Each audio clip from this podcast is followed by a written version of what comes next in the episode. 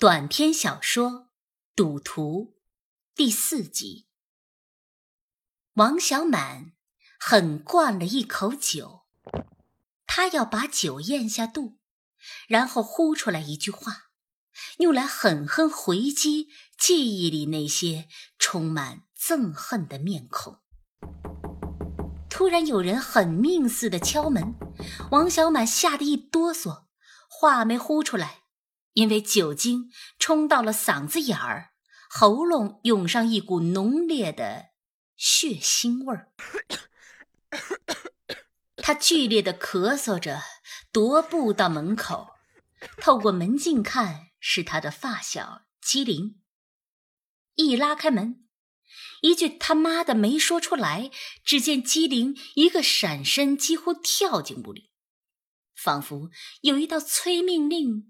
凝结着他眼角的皱纹，机灵喘着粗气，拽着王小满的手臂，上气不接下气地说：“他们来了，他们老六老六的，他们找来了，带着人，带着人都来了。”王小满看向窗外，院子里大概站着七八个男人，跺着脚，吵嚷着。其中一个秃头就是放给小满高利贷的老六，他嘴角翕动着，声音并没有怎样高亢，却充满了令人不安的紧迫。王小满，快他妈给我滚下来！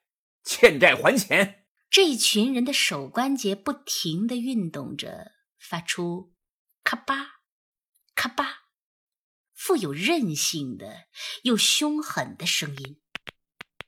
机灵几乎是带着哭腔说：“小满呐，赶紧的吧，拿不出钱，这些人是不会罢休的。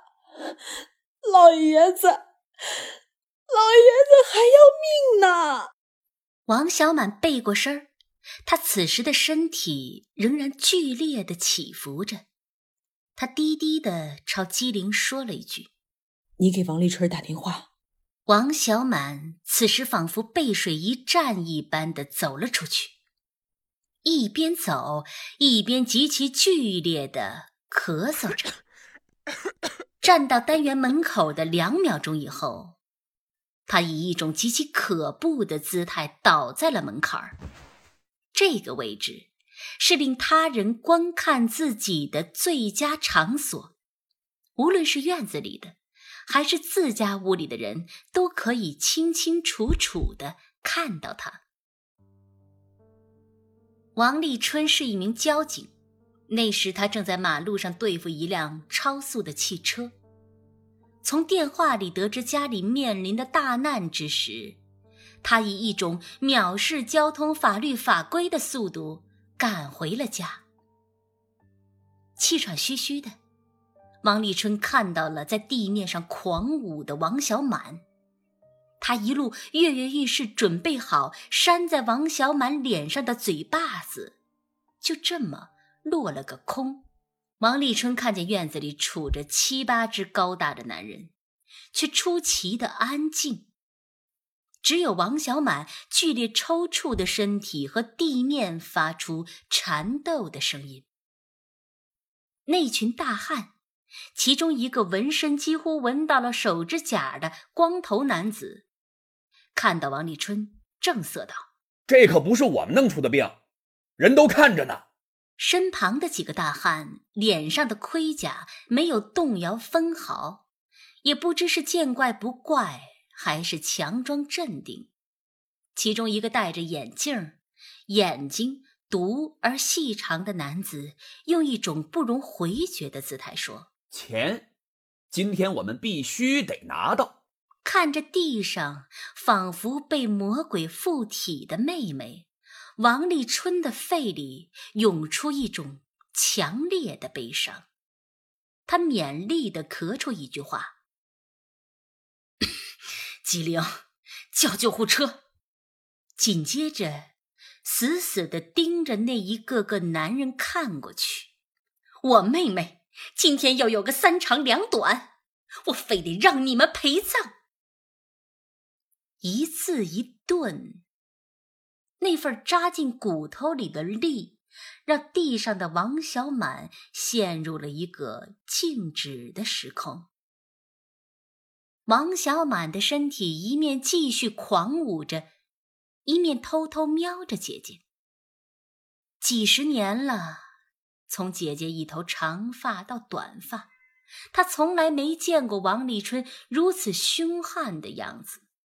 王立春似乎感受到了妹妹的眼神的召唤，他的身体也开始起伏了，不过那是由于哭泣而引起的。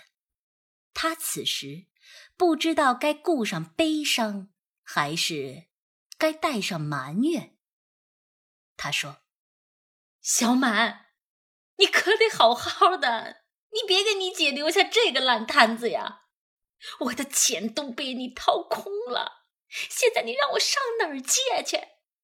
你不是说再也不去赌了吗？你这个骗子！”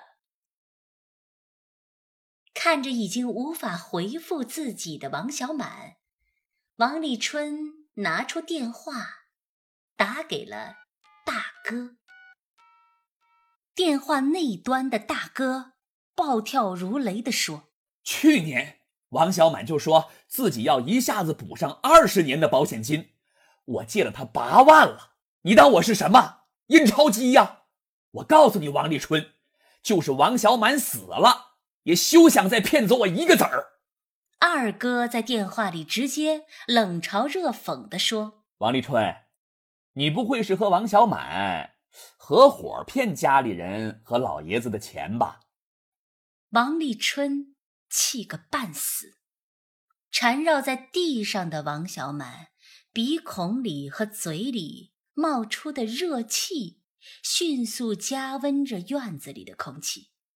秃头老六和光头纹身男子被热气传导着，他俩不约而同地将手伸进后背，挠起痒来。机灵趁势闯出了半个头的距离，颇为侠义的对着老六宣布：“几位大哥，天挺冷的，小满也倒地上了，责任不说谁来负啊？钱。”咱们这几天凑齐，行不？光头纹身男挺起胸肌，颧骨与太阳穴附近的肌肉用力配合，向下堆起了一个肃杀的眼神，嘴唇做出了一声的形状。这十分标准的面部表情，配上他横着甩出的步伐。足见老六高利贷团队的训练有素。王小满已在地上更加热烈的抽搐，配合着此时的局面，他用挤出眼泪的眼光迅速扫过了老六的脸。老六用手搔了搔秃头，递给光头纹身男一个眼神。光头纹身男随即横着甩出了另外一只脚，脖子上堆着褶儿的肉颤动着，几乎是哼哼着挤出了一句：“明天这个时间，拿不到钱，等着，在这儿给王小满收尸。”救护车及时的开进了院子，机灵也硬气起来：“大哥们，要不要？”跟咱们一起去，我们就不去了。细读眼睛男的眼镜在夕阳下晃了一晃。明天，你们就是办白事儿，这钱我们也照样要拿到。王小满闭着眼睛瞪了说话的人一眼：“你老娘我命硬着呢。”他当然也只能闭着眼睛瞪人了。此时，他是一个已经晕倒的人。一行人浩浩荡荡到了医院，就在医生开始规划给王小满做哪些检查的时候，王小满诈尸般的从床上蹦了起来。他觉得是时候让附身的魔鬼退下了。王小满留下一句话就走了。他说：“姐，我自己解决。”坐了半小时公交车，王小满站在了一栋楼前，五楼是他二哥家，客厅灯亮着，他拍了拍身上的土，那都是在地上粘的。他又重新走出了小区外，五分钟后，他提着在便民商店里买的一箱露露、一箱啤酒，敲开了二哥家的门。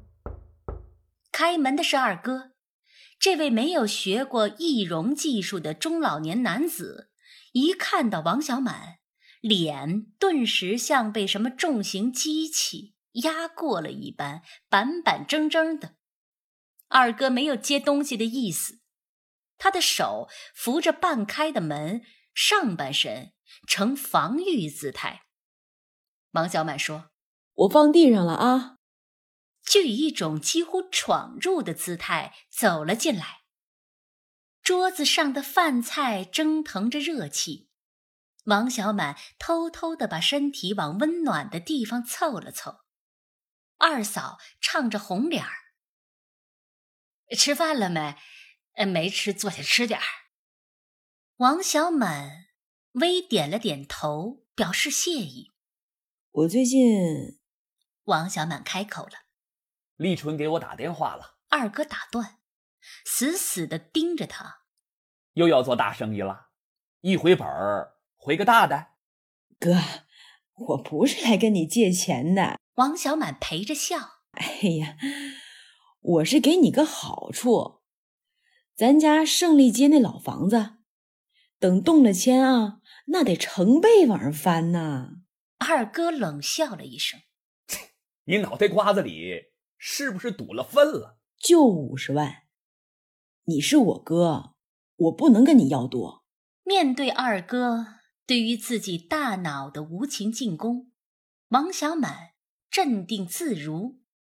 你是当谁不知道？你那房子怎么回事呢？你啊，你是坑我们老王家人一把好手啊！你，你也别想了，不管你是卖啥还是借，我们一分钱都没有。二哥扯着王小满站起身，拿起那一箱露露和那箱啤酒，塞进王小满手里，连推带搡，把他撵出了门。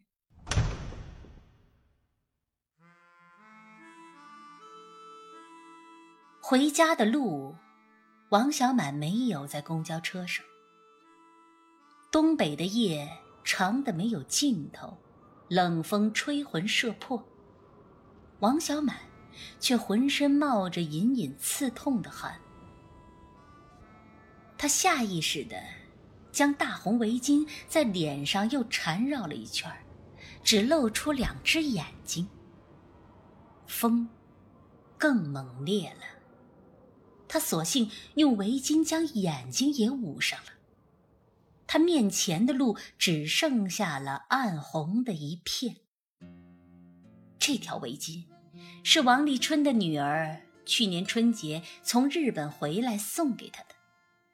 他当时把围巾围在脑袋上，扮作狼外婆的样子，在全家人面前扭动着，一面嚷嚷着说：“ 呀，这围巾这么大，简直可以当床单铺了啊！你看看是不是？哎呀妈呀，你看看！”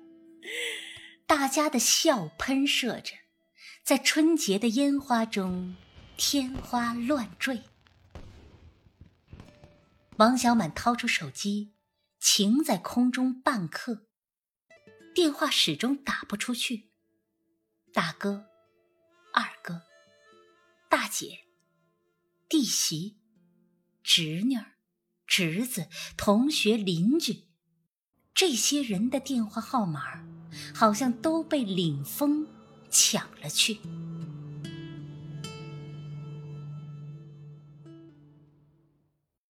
将房本交到机灵手上的时候，王小满没有丝毫拖泥带水。这是王学章剩下的最后一套房子，也是王学章当年事业辉煌的起点。因此，王小满把这房子出让的时候。也带着一点儿仿佛为新楼盘剪彩似的光荣。机灵将房本放进了包里。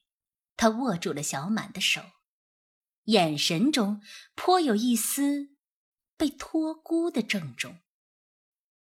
临出家门前，小满对他说：“老六卖完了房子，得了钱，给我留五千。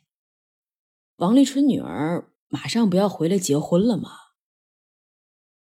外孙女的婚礼，王学章参加不上了，他被送进了 ICU 病房。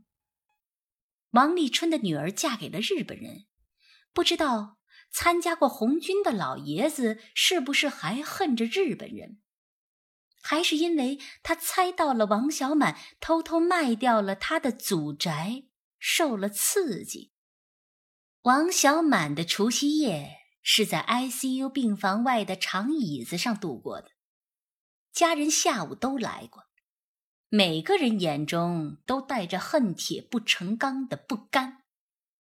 他们或是望着王小满遗憾的摇摇头，或是用额头和太阳穴上的青筋表达着对他的愤怒。只有王立春，依然还是上演大声哭嚎的保留曲目。你这个骗子啊！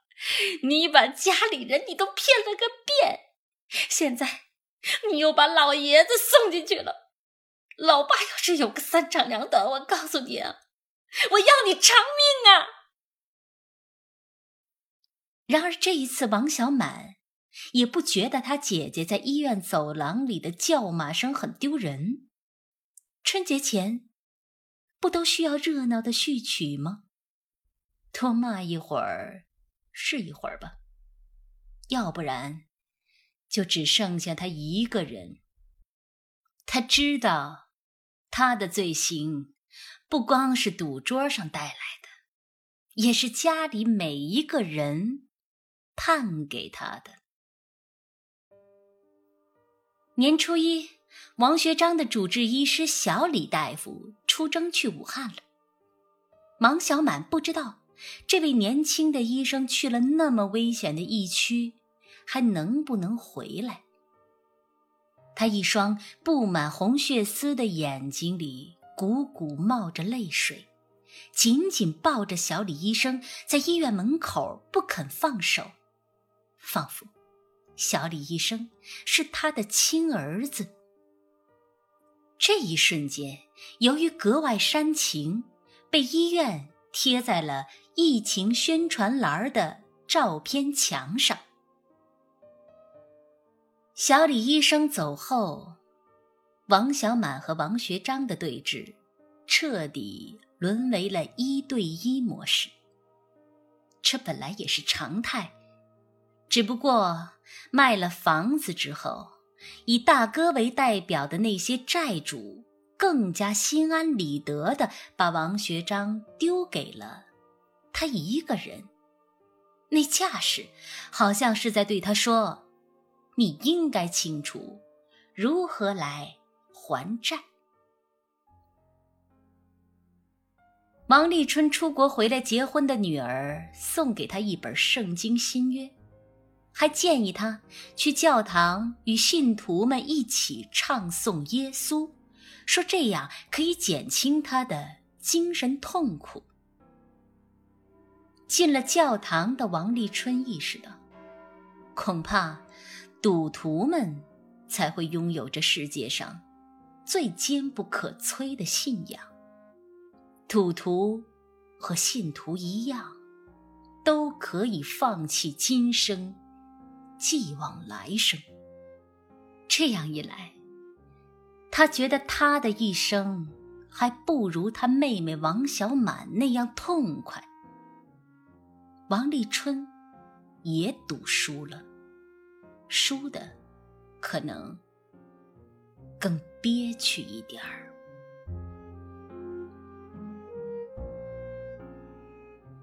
上官文录短篇小说《赌徒》，查看原文，你可以在微信中搜索公众号“上官文录读书会”，搜索关键词“赌徒”，就可以看到文字了。